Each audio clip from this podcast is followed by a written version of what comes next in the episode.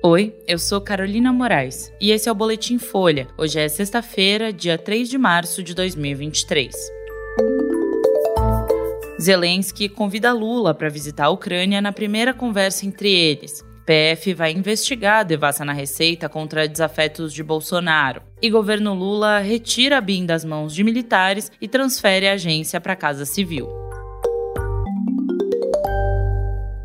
O presidente Lula conversou ontem por vídeo com o líder ucraniano Volodymyr Zelensky e foi convidado por ele a visitar o país europeu. Segundo assessores do Planalto, Lula sinalizou que aceitaria o convite num momento oportuno. Essa foi a primeira conversa entre o brasileiro e o presidente do país invadido há mais de um ano pela Rússia. Nas redes sociais, Lula disse que reafirmou o desejo do Brasil de falar com outros países e de participar de iniciativas para a construção de diálogo no leste europeu. Na avaliação dele, os esforços internacionais até o momento foram insuficientes para acabar com a guerra. O petista vem defendendo a criação de um grupo de países para negociar o fim do conflito. O governo da Rússia disse que estava avaliando a proposta do Clube da Paz, com algumas ressalvas. Na semana passada, o Brasil apoiou uma resolução aprovada pela Assembleia Geral da ONU, que condena a invasão da Ucrânia pela Rússia e exige a retirada das tropas de Moscou. Zelensky disse ontem que agradeceu a Lula por esse posicionamento, mas o governo brasileiro também pretende manter um diálogo com as autoridades russas. No encontro entre os chanceleres Sergei Lavrov e Mauro Vieira, na Índia, o russo disse entender as posições brasileiras em relação à guerra. Lavrov confirmou que deverá vir ao Brasil em abril.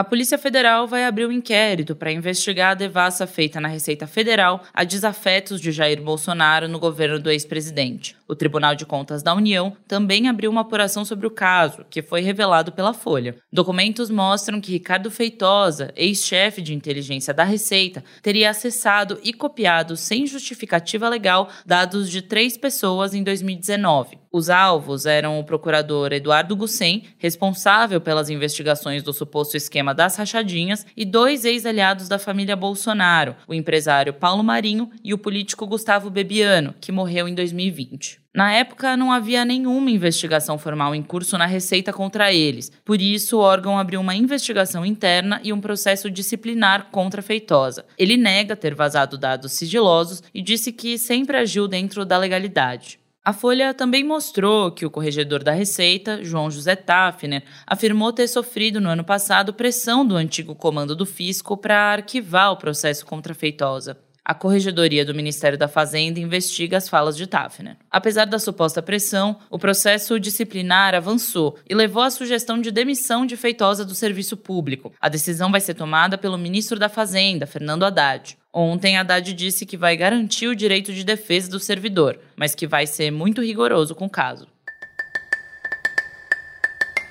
E o governo do presidente Lula oficializou ontem a transferência da ABIN para a Casa Civil. Assim, a agência responsável pelas atividades de inteligência e espionagem deixa de pertencer à estrutura do Gabinete de Segurança Institucional, o GSI, e o diretor-geral da ABIN passa a responder ao ministro Rui Costa, um político de confiança de Lula. A ideia surgiu ainda no período de transição do governo. Lula tinha muitas desconfianças relacionadas ao GSI, que na gestão de Jair Bolsonaro foi comandado pelo general Augusto Heleno, o importante aliado do ex-presidente. Logo nos primeiros dias de governo, o petista determinou a retirada da segurança presidencial do gabinete, que passou para a Polícia Federal. Apesar disso, naquele momento, o governo avaliava que a discussão sobre a mudança na ABIN ainda não estava madura para avançar. O debate voltou a ganhar força depois dos ataques golpistas de 8 de janeiro. A atuação do GSI na ocasião foi alvo de críticas, já que o gabinete continua responsável pela segurança do Palácio do Planalto. Hoje, a pasta é comandada pelo general Gonçalves Dias. Ele assumiu o cargo com a tarefa de fazer uma limpa em postos chaves considerados muito politizados, mas não uma desmilitarização. No final de janeiro, foram nomeados 121 novos militares para o GSI, revertendo uma série de dispensas no órgão.